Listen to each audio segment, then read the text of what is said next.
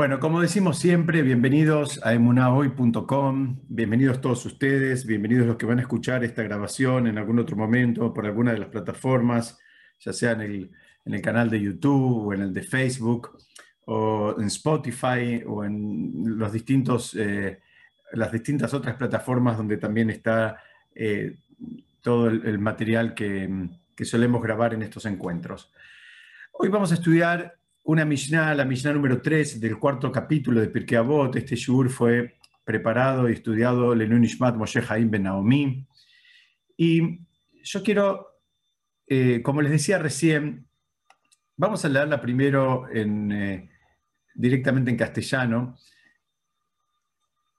Y la Mishnah dice, él solía decir, no desdeñes a nadie y no rechaces nada, pues no hay hombre que no tenga su hora ni cosa que no tenga su lugar.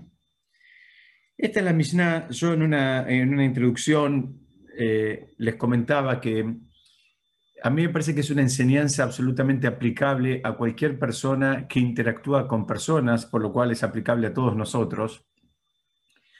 Y eh, especialmente, eh, así cuando estaba preparando el material, encontré que en, una generación donde uno, creo que uno de los grandes problemas, digamos, que atraviesa toda la sociedad es la falta de autoestima y todo esta, esto considerar a la gente como descartable y, unos descartan a otros, en fin.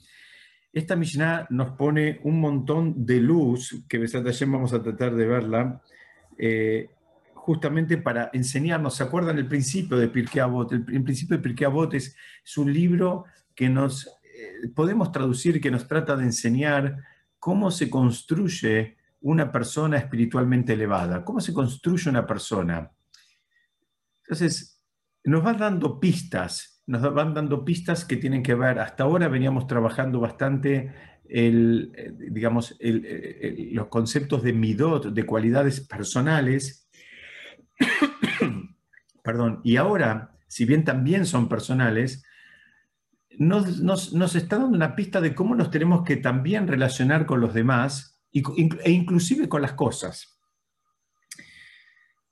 Eh, esta Mishnah, la podríamos, yo quisiera empezar eh, guiándome un poquitito por un material, esta primera parte también del Rav Tversky, y él cuenta una historia eh, que tiene que ver con un rab que se llamaba el rab Shalom Dov, que vivía en Lubavitch, en la ciudad de Lubavitch. Este rab tenía mucho afecto por un, por un digamos, lo que se dice en hebreo, un hasid, un, digamos, una persona que, era de la comunidad y que lo seguía, pero era una persona muy simple, ¿no? No era una persona que era ni muy estudioso y tampoco era una persona que era un gran observante, era un seguidor, digamos, este, en el mejor sentido de la palabra, una persona simple. Entonces dice que una vez se le acercó uno de los, de, los otros Hasidim, tal vez hasta con un poquito de, celos, ¿no? y le planteó, ¿por qué el Rab le dedicaba tanto tanto tiempo, tanto cariño, le tenía tanta estima a esa persona, si en definitiva era una persona muy simple, muy básica, ¿no? Eh, inclusive hasta la palabra es, eh, es media dura, es como que le estaba diciendo, mira, es una persona muy rudimentaria, como diciendo, no, no tiene ni la preparación, no tiene los recursos, no, no cumple, y el Rab aparentemente tenía una un vínculo muy, muy lindo, muy sano, de hecho, que los, los demás Hasidim lo, lo, envidiaban. ¿Qué pasa? Este que le hizo la pregunta era un diamantero. Ustedes saben que es muy común, no es que sea muy común, pero hay muchos en el negocio de los, de los diamantes en el mundo, eh, están muy involucrados los, los Hasidim. Entonces, este, el, el, Rab le preguntó a este Hasid si tenía algunas muestras entonces, eh, el, el fue a buscar y le trajo muestras, y el Rab escogió un, diamante y dijo, uy, este, realmente es espectacular, le dijo el Rab. Realmente es espectacular, le, gustó mucho. Eh, entonces el, alumno del Rab que era, como les dije, era diamantero, por eso tenían los diamantes con él, le dijo, mire Rab, en definitiva ese es grande, por eso le llamó la atención, pero no es un diamante muy bueno, es un diamante eh, que tiene unas cuantas imperfecciones. Dice, permítame mostrarle este otro, y le muestra otro, y le dice, mire, este diamante, si usted lo, lo mira con detenimiento, va a ver que si bien es más pequeño que el primero, es absolutamente perfecto comparado con el primero. Dice, los defectos del primero no los vio porque, bueno, hacen falta, digamos, un ojo experto para poder evaluar qué diamante es bueno y qué diamante no lo es. Porque a simple vista uno se puede equivocar, porque a alguno le llama más la atención o porque es más grande o porque tiene más brillo, pero el que, el que domina esa disciplina sabe lo que tiene que mirar y sabe lo que tiene que evaluar y puede determinar cuál es el, diamante realmente valioso. O sea, hace falta los ojos de lo que se dice en hebreo un meivin. Un meivin es alguien que entiende en, la materia. El rab lo miró y le terminó contestando, dice, lo mismo funciona con las personas cuando vos querés hacer el ejercicio de valorar a alguien, de evaluarlo, tenés que, tenés que ser un experto para hacerlo. No cualquiera lo puede hacer, porque se puede cometer el mismo error, le dijo el Rab, que cometí yo, lo podés cometer en relación a personas. No pienses que eso es solamente aplicable a una cuestión técnica de una disciplina. Eso lo puedes terminar digamos, cometiendo también con personas.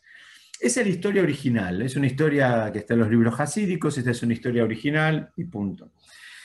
Ahora nos movemos muchos años después en el tiempo y ya estamos, digamos, en, nuestra era, y cuenta el Rav que en un momento estuvo en un programa en Israel donde asistía, ustedes saben que él es especialista en adictos, entonces era un programa eh, justamente que estaba enfocado a tratar de ayudar a reinsertar en la sociedad adictos que habían estado presos. La mayoría de los adictos que están presos es porque terminan, en este caso de los que él estaba tratando, eran ladrones de poca monta que con tal de poder comprar, digamos, más droga, terminaban robando una billetera por acá y un, eh, un portafolio por allá. Eh, digamos, no eran ladrones de bancos, pero eran ladrones que, digamos, reincidían y, caían, eh, digamos, presos.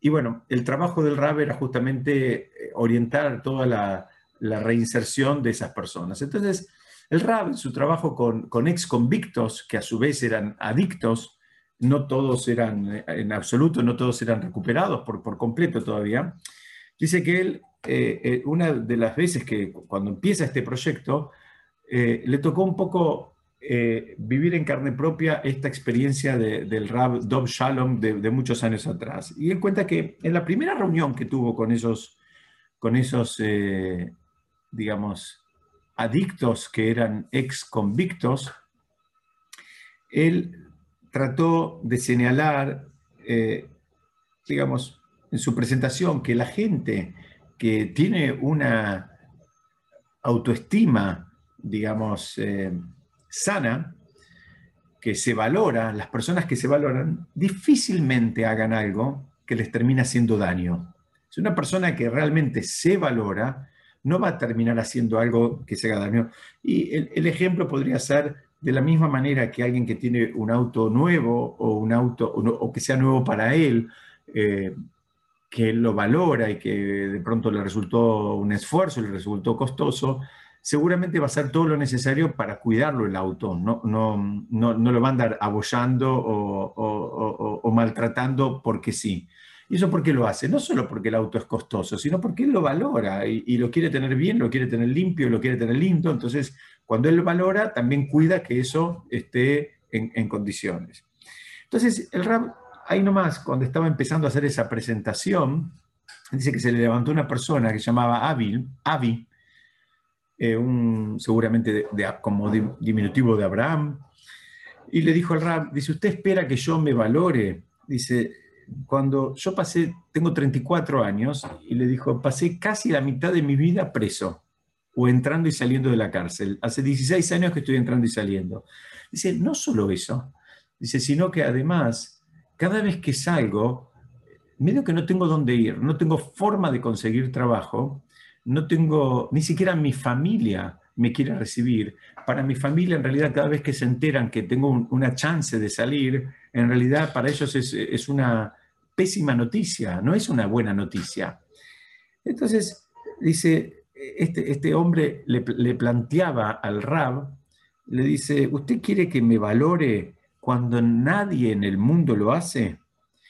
Y no solo eso, sino que todo el mundo me considera una carga y me considera algo, digamos, digno de, alejarse, no de estar cerca. ¿no? El escenario es una persona que estuvo muchos años presa y sale y la realidad de las cosas, y es adicta y te viene a pedir un trabajo, y bueno, la realidad de las cosas es que va a ser muy difícil que consiga un trabajo. Y si Dios no permita que nadie lo vea, pero alguien tiene a alguien en su familia con estas características, tampoco lo querés tener dando vueltas. La realidad es que lo que pintó este eh, eh, eh, paciente, porque en este, en, este caso estaba ya en modo paciente para con el, con el RAB, que es, psiquiatra también, era absolutamente genuino, no le estaba diciendo un disparate, le estaba diciendo, mire, usted me está hablando de autoestima, dice, ¿cómo querés, cómo, cómo querés que construya mi autoestima con este panorama, digamos, que está negro oscuro? Entonces el Rab le contestó y le preguntó a Abby si alguna vez había visto en una joyería, en la vidriera de una joyería, se había visto diamantes. Entonces Sabi le dijo que sí. Y el Rab le preguntó, ¿y tenés idea de lo que cuestan esos diamantes? Dice, porque salen miles de dólares. Y el, muchacho le contestó que, sí, tenía idea, pero no, no, tenía precisión. Entonces el Rab siguió avanzando por el camino de los diamantes y le dijo, ¿vos tenés idea cómo, cómo se extrae un diamante? ¿Cómo, cómo está el diamante cuando, cuando, digamos, se lo, entre comillas, eh, descubre en, en, una mina, en, la tierra? Entonces el Rab le explicó que los diamantes eh, eh, están llenos de tierra y están, es, es, es algo sucio. no, no, no, es algo lindo, ni siquiera es agradable a la vista, y una vez más, el ojo no entrenado, no va a haber nada bueno ahí, va a haber solamente tierra, va a decir, ¿sabes qué? Me lavo las manos y me voy de acá, no, no, sacame todo este, esta mugre.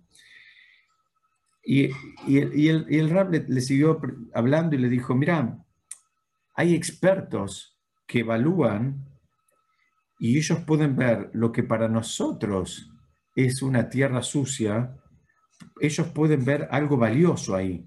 Ellos terminan encontrando algo valioso en el medio de la roca, en el medio de la, tierra, en el medio de la suciedad.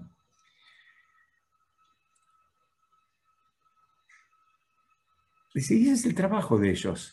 El trabajo de ellos es, hasta que terminan sacando algo valioso, es justamente, es eh, que ellos pueden sacar algo que es inimaginado al ojo no entrenado. Porque el Rab le explicó, le dice, mira, no te pienses que alguien fue de noche y escondió el diamante en el medio de la mina, en el medio del barro, en el medio de la tierra, sino que no, justamente lo que, hace, lo que hacen las plantas procesadoras de diamantes es justamente, le van sacando todas esas capas de material, digamos, en este caso innecesario, que no dejan apreciar la belleza. Eso es lo que hacen. Ellos, el trabajo de ellos es justamente sacar todo lo que, no va y poder exponer esa belleza que en un principio está oculta a casi todos, salvo el que tiene el ojo entrenado. Bueno, la historia con este señor, este ex convicto, eh, es que al final, después de esta historia que el Rab le contó y le presentó, aceptó quedarse en el programa, porque al principio la actitud de él era desafiante, pero básicamente porque se quería ir del programa. Y la historia termina que, bueno, se fue recuperando. Primero, ustedes saben que hay en Israel, hay, no sé si en otros lugares del mundo, hay lo que se llaman como unas, son, son como unos hogares intermedios, justamente para reinsertar en la sociedad a ex convictos en este caso era además para, eh, específicamente para adictos, entonces no salen directamente en un paso, digamos, de lo que sería la cárcel a la, mm, digamos, a, su, a su vivienda privada, sino que pasan por, una, por un tipo de hogar intermedio donde también son monitoreados y son acompañados justamente para ayudarlos en todo este proceso de, reinserción.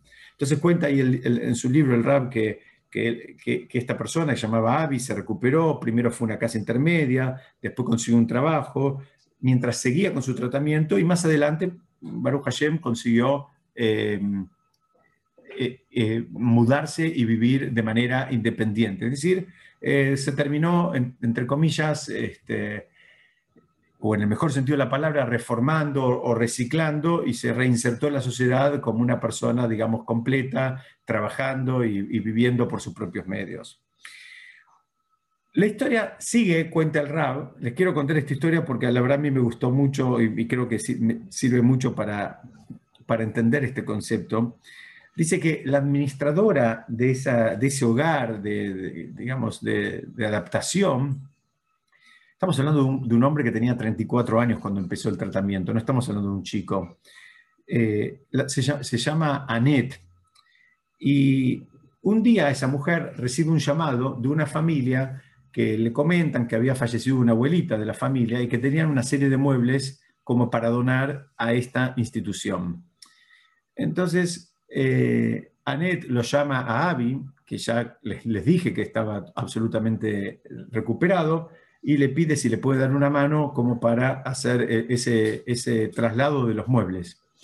Abby le dice que sí, consigue una camioneta, bueno, va, a la casa de, digamos, de, los donantes, que eran los nietos de la señora que falleció, y parece que los muebles que encontró estaban, digamos, estaban destruidos, estaban, no, estaban en buen estado, estaban bastante feos. Entonces él la llama y le dice, mira, no tiene sentido mudar esto, porque son todos muebles eh, que están más para tirar que para otra cosa.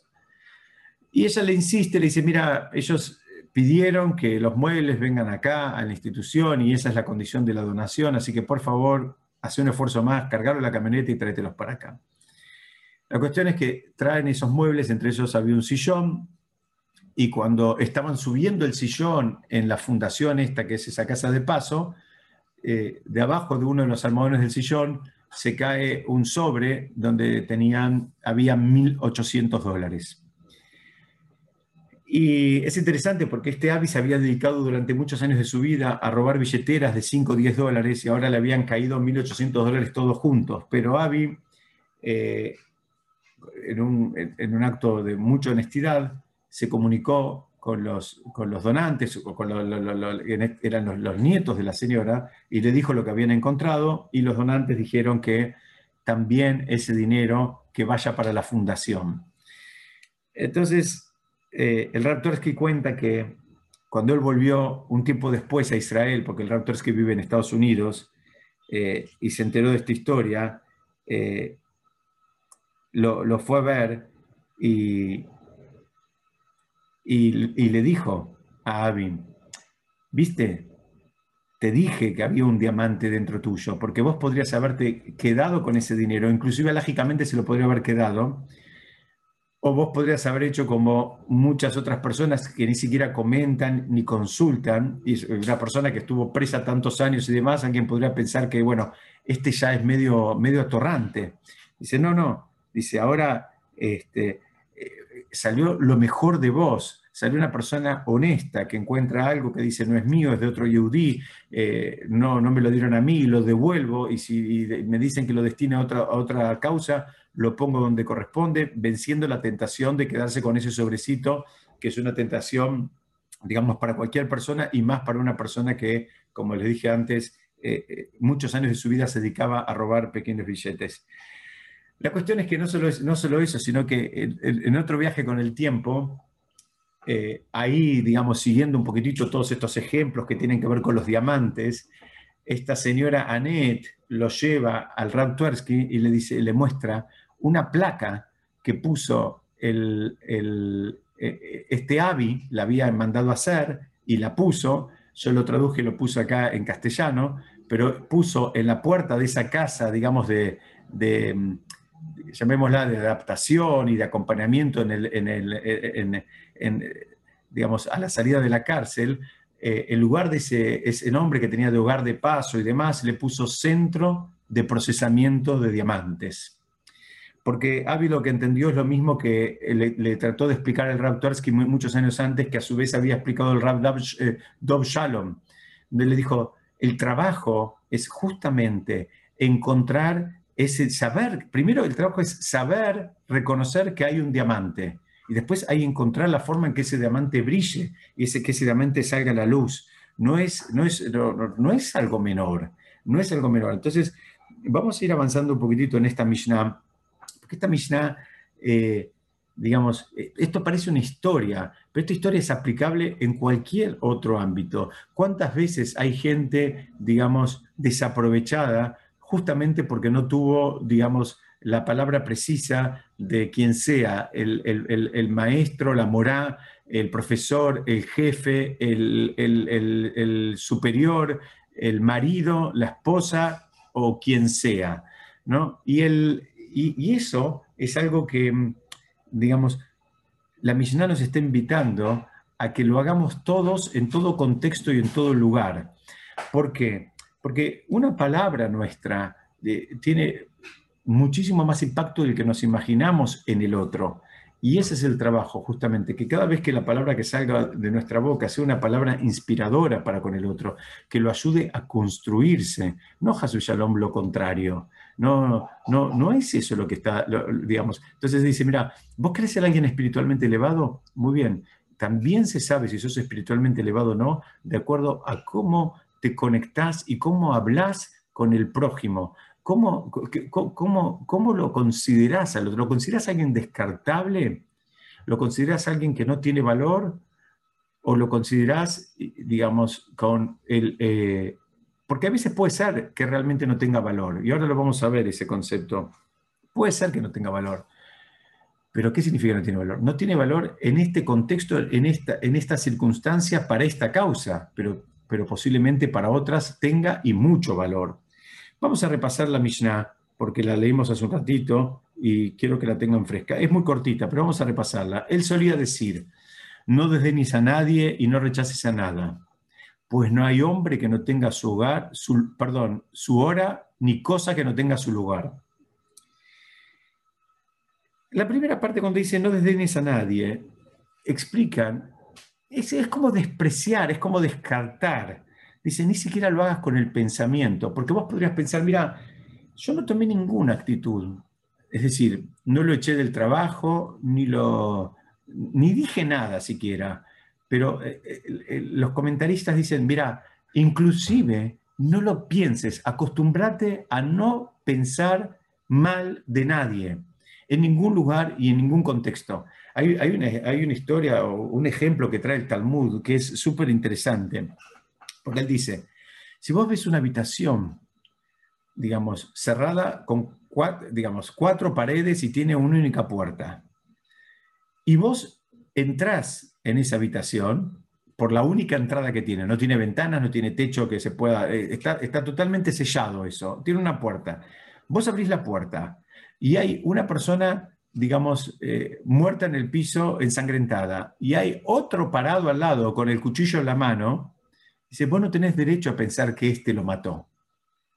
Vos podés decir, pero escúchame, ¿quién lo mató acá? A si no hay otro, miro por un lado, miro para otro, no hay nadie, estamos entre cuatro paredes y no hay nadie.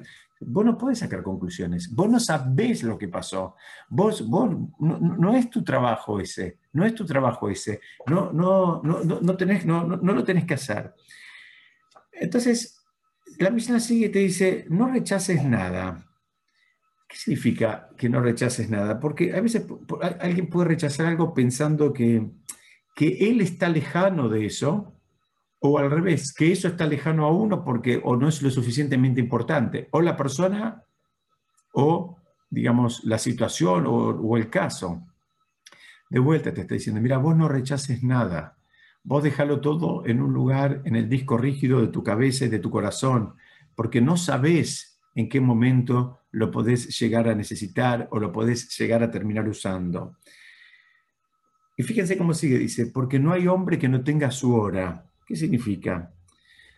mira, cada uno tiene un momento, cada uno tiene un momento y, para esa hora vino al mundo y en ese momento va a terminar haciendo su aporte. Es decir, puede ser una persona que la verdad fue un, como se dice habitualmente, un cero al as en un montón de tiempo, pero hay una circunstancia, hay un momento donde a esa persona, eh, lo que dicen los libros es súper fuerte, pero me cuesta hasta decirlo, pero dice, el Olam lo necesita, el mundo lo necesita, no que vos lo vas a necesitar nada más, el mundo va a necesitar a esa persona. ¿Por qué? Porque lo que traen los libros es que no hay persona que vino acá porque sí. No hay cosa que esté en el mundo porque sí. Cada cosa tiene un, motivo, tiene un propósito, tiene un objetivo. Y ese es lo que tenemos que empezar a entender. Por eso te dice, no rechaces a nada, no rechaces nada ni nadie. Hay, dos ejemplos eh, famosos que los trae el Talmud en, cabeza del rey David. El rey David en un momento le preguntó a Shem, es como que él no entendía el motivo de algunas creaciones. Entonces él en un momento le dijo, mira, yo no entiendo para qué están las arañas. ¿Cuál es el aporte de una araña? dijo el rey David. Y también le preguntó a Shem cuál es el aporte de los locos. Le preguntó para qué había locos en el mundo. Y en alguna medida le estaba reclamando como si, si, si, hubiera Hasu y Shalom como un error. Hashem, mira, te estás equivocando, no dejes que haya locos en el mundo. ¿Para qué queremos locos en el mundo? El Talmud termina trayendo dos historias también involucradas con David, donde, porque Hashem le dice, mira, ya vas a ver para que cada, que cada cosa tiene un motivo y cada cosa tiene su lugar. Y no pienses, digamos, que, que, que si vos fueras Dios, tal vez harías un mundo distinto, por lo menos sin arañas y sin locos.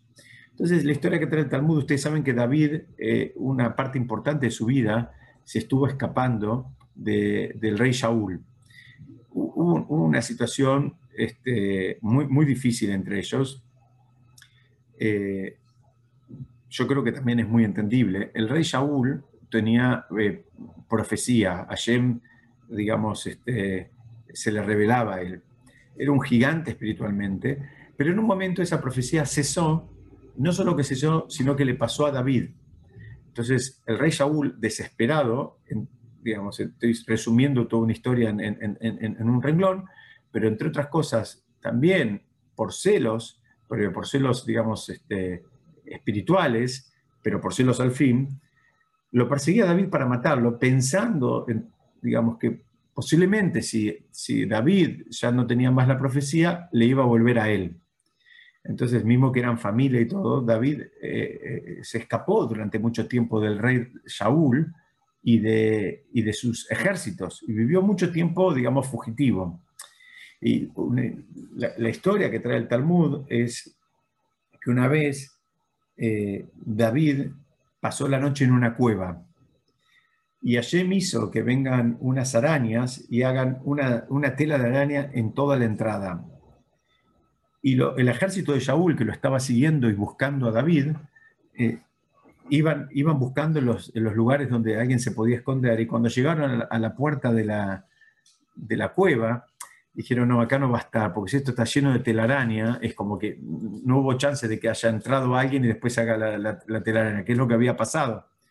Y el, Hashem le mostró a David cómo la telaraña le terminaron salvando la vida, porque si ese ejército lo encontraba a David en esa cuevita, David hubiese terminado sus días antes de decir ni buen día. Y la otra situación también donde, digamos, Hashem termina demostrando al rey David que, que no se puede, digamos, eh, rechazar ni despreciar a nadie ni nada. La otra situación fue con los locos. Eh, David también en, unos momentos de, en una de sus eh, escapadas, ¿no? vivió, les decía, un tiempo largo como fugitivo, eh, por error termina cayendo en el, en el campamento de los Pelishtim, de los filisteos, no solo los filisteos, era la, familia de Goliat. a quien, a quien él había matado.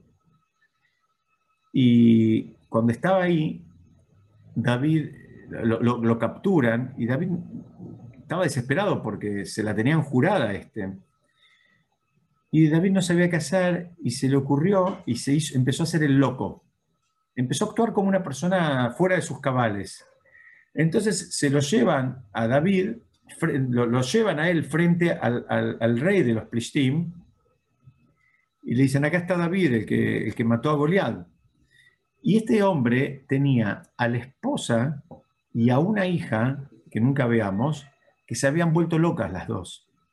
Y cuando lo, ve a David, él les dice la, famosa frase, que es hasta media divertida, les dice en hebreo, Haserim Meshugaimli, les dice, les dice, ¿acaso me faltan locos que me traen uno más? Ya tengo dos en mi casa y ahora me traen uno más. Dice, por favor, sáquenmelo de acá.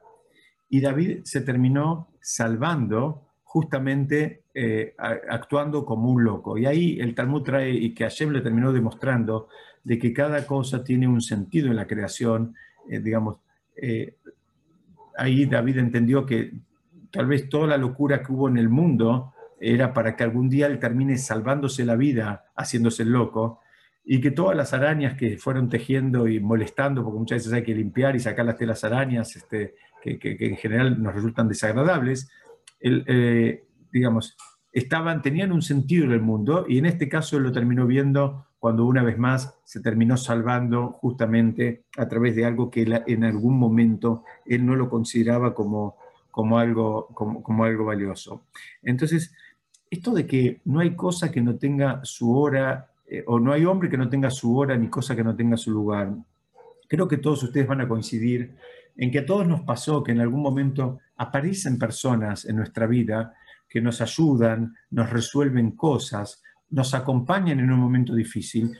Y, y a veces no necesariamente sea un vínculo que después se mantenga, son como, yo les digo a veces como malajim, que te, terminan resolviendo algo y, y, después, y después se terminan yendo. Por eso te dice, no, no desdeñes a nadie. Yo tengo una historia personal con eso. Cuando nosotros íbamos a, volver de Estados Unidos, nosotros vivimos en Estados Unidos unos años y cuando íbamos a volver hicimos una mudanza internacional. Entonces, eh, me acuerdo cómo hoy me traen el contenedor para, mm, para cargar las cosas, me lo traen a mi casa un viernes, que el, el lunes era un feriado en Estados Unidos. Entonces íbamos a tener, digamos, el viernes, bueno, Shabbat no, pero después domingo, lunes para cargarlo y el martes lo iban a venir a retirar. La cuestión es que lo vienen a traer a mi casa y por un desnivel que había, digamos, entre la, entrada de, lo que sería donde lo iban a dejar, la parte de, como del garage y la vereda, el, camionero no podía dejar el, el, tráiler, el contenedor, no lo podía dejar porque eh, como, como había un desnivel, ustedes saben que eso se desengancha, eh, no quiero ser sumamente específico, pero se desengancha y se va la parte de, digamos, de, la cabina, pero como había un desnivel, él no lo podía desenganchar porque si bien lo desenganchaba, como el lugar estaba eh, más bajo, se venía con él también. Entonces estuvo probando un montón de tiempo y no había manera. Yo estaba con un amigo que a veces se conecta, que vive en Miami, está, que me había venido a ayudar, y en un momento aparece el cartero caminando y dice, ¿qué problema tienen? Es el cartero que hacía el reparto siempre. Le decimos, dice, yo fui camionero no sé cuántos años, déjenme probar a mí, y lo terminó, lo terminó haciendo. Me acuerdo él, este, siempre me decía, dice, ¿qué chances había que en, Miami, donde no camina nadie, un día, un viernes, bajo el rayo del sol y demás, venga una persona caminando y que sea experto en, digamos, en, manejar camiones de ese, de ese, tipo que ni el propio camionero lo, habitual lo podía hacer, este lo pudo, lo pudo resolver. Bueno, esto es lo mismo. Hay, hay, hay, hay, quien tiene una hora, tiene un lugar, tiene un momento y son emisarios de Hashem. El Benish Hay explica un concepto sumamente fuerte. Él dice, mira, tenés que saber, dice, que, por ejemplo, cuando una persona, él, lo da el ejemplo con la construcción, acá que tenemos varios arquitectos, él da el ejemplo con la construcción, dice, mira, tenés que saber que aunque desde el momento en que empieza la construcción, por ejemplo, de una casa, ya está definido quién va a vivir y cuánto tiempo va a vivir en esa casa. No pienses que el que la construyó, bueno, como él lo hizo y le llevó tanto tiempo y esfuerzo y lo hizo con tanto cariño, después va a vivir, eh, digamos, mucho tiempo. Después, las vueltas de la vida a veces pasan y, van a coincidir conmigo que es mucho más habitual que alguien construyó una casa y al final ahí vivió muy poco tiempo porque después por distintos motivos se terminó mudando, cambió de trabajo, etcétera, etcétera, etcétera. No importa está lleno de historias de ese estilo. Inclusive a mí me gusta mucho visitar los castillos, especialmente los, castillos en Europa, y si ven las historias de los castillos, está llena de esos casos de gente que estuvo 10 años construyendo un castillo, después durmió 20 noches y después o le pasó algo de salud o no vivió más ahí porque se hizo otro en otro lugar o se fue a otro, a otro lado. Entonces, tenemos que empezar a entender esto, que las personas tienen su hora, tienen un tiempo Baruch Hashem, y que ese tiempo está seteado. Y, es por eso a veces nos aparece gente en algún momento de nuestra vida para ayudarnos, para ayudarnos a, en, lo que necesitamos. Y también las cosas también tienen su lugar. Eh, no, no, pienses que hay algo que no tiene sentido. No pienses que hay algo que no, que, que no vale la pena. Eso es lo que te está diciendo la Mishnah. La Mishnah, fíjense que es una mezcla de cómo tenemos que valorar al otro y cómo nos tenemos que valorar a nosotros mismos. El, el, eh, el, Betesh trae un ejemplo, él lo dice, es famosa la frase, después la encontré también en otras fuentes, él dice, mira, hasta un reloj descompuesto, un reloj que no anda, que no sirve supuestamente, dice, dos veces por día da la hora exacta. Hasta un reloj que no funciona dos veces por día da la hora exacta.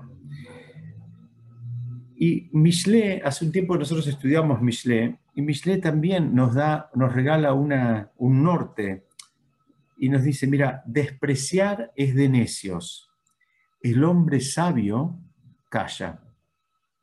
De vuelta, dice, despreciar es de necios el, nombre sabio, el hombre sabio calla. ¿Qué significa? Explican, dice, a veces no podés decir algo, digamos, honorable de otra persona. ¿Sabes por qué? Porque no lo es. Dice, pero eso no te habilita a que vos, digamos, abras la boca y, digas palabras duras. ¿Sabes qué? No puedes decir algo honorable porque no lo es. Quédate callado. Quédate callado. Porque justamente ese es el desafío, ese es el desafío, porque a nosotros, en definitiva, la misión que te está diciendo es, mira, no juzgues a nadie, primero porque no tenés herramientas para juzgarlo, porque no sabes exactamente qué es lo que pasó, no sabes cuál es la situación, no sabes cuál es el pasado, el presente y el futuro, no sabes de dónde viene, no sabes eh, cuál es la circunstancia, digamos. Entonces, como no sabes, no tenés la información completa, es absolutamente digamos, injusto que vos te pongas a juzgarlo en este momento. ¿Por qué? Porque tu, juicio va a estar sesgado y estás haciendo algo absolutamente parcial que está mal. Entonces, por un lado, te está diciendo, no lo hagas para con los demás. Y por otro lado, te está diciendo, tampoco lo hagas con vos mismo. ¿no? Toda esta, esta historia del diamante, también reconocer el diamante que, que hay en nosotros reconocernos que somos valiosos, reconocer que el otro también es valioso. ¿Sabes por qué? Porque vos tenés una chispa de, de Hashem y el otro también tiene una chispa de Hashem. Entonces, ustedes fíjense por qué hay inclusive alajot muy duras. Por ejemplo, la persona, Hasu Shalom, no le puede levantar la mano al compañero, a nadie. ¿Por qué?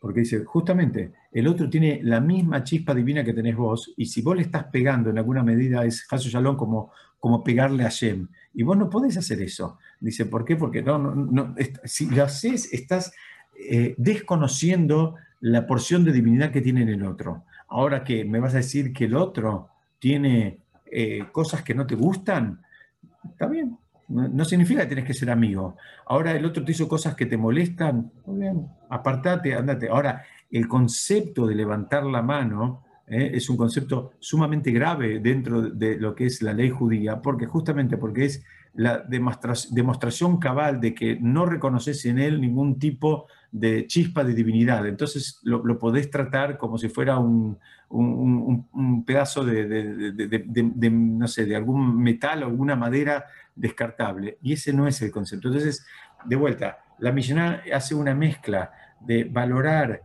digamos, valorar y valorarnos, valorar al otro, valorarnos a nosotros.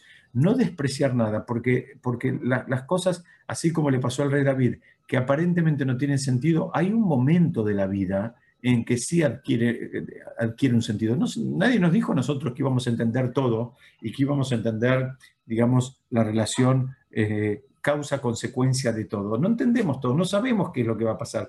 Tal vez esta persona, y, una vez más, vamos a coincidir todos, una persona que en un ámbito, en, eh, digamos, de la vida por distintas circunstancias, la persona no brillaba, entonces estaba en un colegio y la persona, eh, eh, digamos, la estaba pasando mal y la persona, digamos, no, no digamos, no se relacionaba y, no tenía lindos vínculos y no estudiaba y no nada. La cambian de colegio, entra con otra, digamos, dinámica de relaciones y esa persona brilla y es absolutamente distinta y posiblemente irreconocible en relación a su interacción que había en la primera, en, la primera institución. Dice, bueno, a veces eso pasa, y eso pasa no solo con chicos, pasa con adultos, a veces pasa también en un trabajo, a veces pasa en una institución o en vínculos o en amistades. Y uno también tiene que tener esa sensibilidad y reconocer cuándo a veces se tiene que mover, cuándo un lugar, uno no encaja en, en, ese lugar. Es una expresión que se usa mucho en inglés,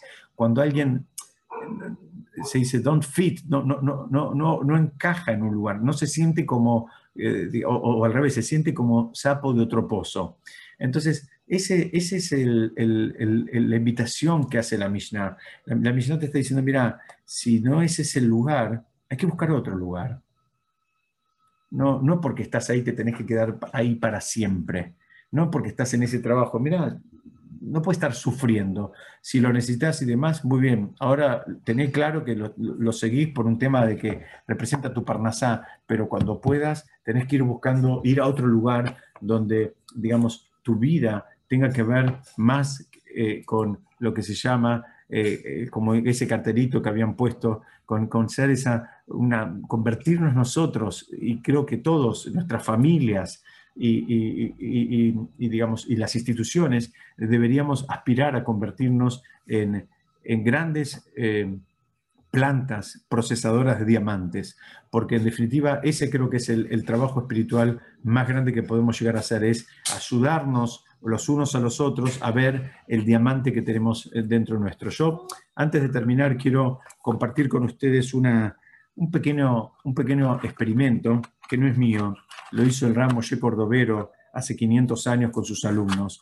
Yo voy a abrir un minutito, así. Los quiero ver a todos. Sean buenos los que, los que no tienen, abran, abran la pantalla, eh, abran las, pantallas, así nos vemos estos minutitos. Pero yo voy a hacer un pequeño experimento. El ramo Moshe Cordovero agarró, yo tengo en mi mano este, una, perdón, una, una, una cajita de fósforos.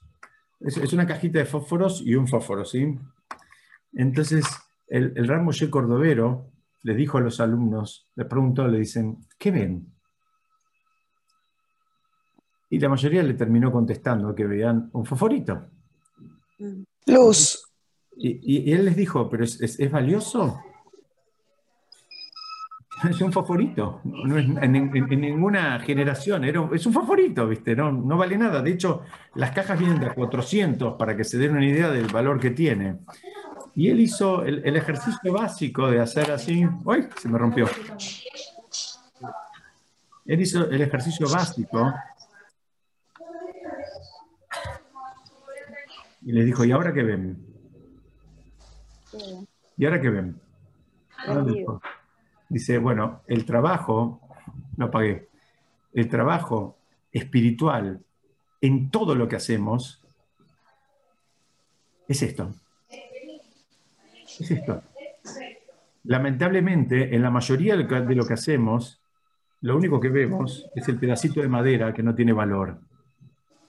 Pero el pedacito de madera que inclusive está en una caja que es áspera, que ni siquiera es linda, ¿no? Ni siquiera es linda. Está en un contexto que es hasta áspero, pero tratado de la manera correspondiente, nos puede llenar de luz, nos puede dar calor, nos puede dar un montón de beneficios cuando, cuando los necesitamos. Y eso es lo que les, dijo el, Ramos G. Cordovero, dijo, el trabajo de los educadores, de los padres, de los jefes, de los eh, entrenadores, es este, es entender la diferencia. Si vos pensás que estás tratando con palitos, fuiste. Recién el día que internalices y lo tengas bien claro que no estás tratando con palitos, que se ven como palitos, pero que adentro hay un mundo absolutamente completo y un mundo con un potencial inmenso, ese día, cuando entiendas eso, ahí, digamos, eh, vas a poder interactuar de una manera sana con el resto de las personas. Mientras tanto, ni siquiera vas a poder cumplir esta Mishnah. ¿Por qué? Porque te vas a empezar a encontrar con un montón de palitos y los vas a descartar, los vas a, los vas a digamos, porque vas a considerar que no tienen, no, tienen valor o no tienen las, cualidades suficientes para lo que vos eh, estás proponiendo. Entonces, quiera Shem, acá tenemos varias educadoras también, así que quiera Shem que todos, este, inclusive creo que todos somos en alguna medida educadores porque lo hacemos por lo menos con, nuestros hijos, con nuestras familias, este, eh, que, aprendamos esta, esta lección que, insisto, eh, el Ramos G. Cordovero fue el maestro de Larizal, eh, vivió hace 500 años en Sfat, y fue lo que un día les dijo, le dijo, no hay manera que alguien pueda, digamos, interactuar con otro sin tener este concepto claro y sin tenerlo, digamos, a flor de piel en cada una de las interacciones, porque si no, caes muy fácil en la trampa y nunca vas a terminar pudiendo cumplir lo que te propone la Mishnah de, que estudiamos en el día de hoy. Bueno, hasta acá estudiamos hoy. Yo quiero dejar abierto por si alguien quiere hacer alguna pregunta. Si no, les digo a todos muchas gracias y Shabbat Shalom y Besat Hashem. Nos vemos eh, el jueves que viene también. No sé si Hermosa la clase.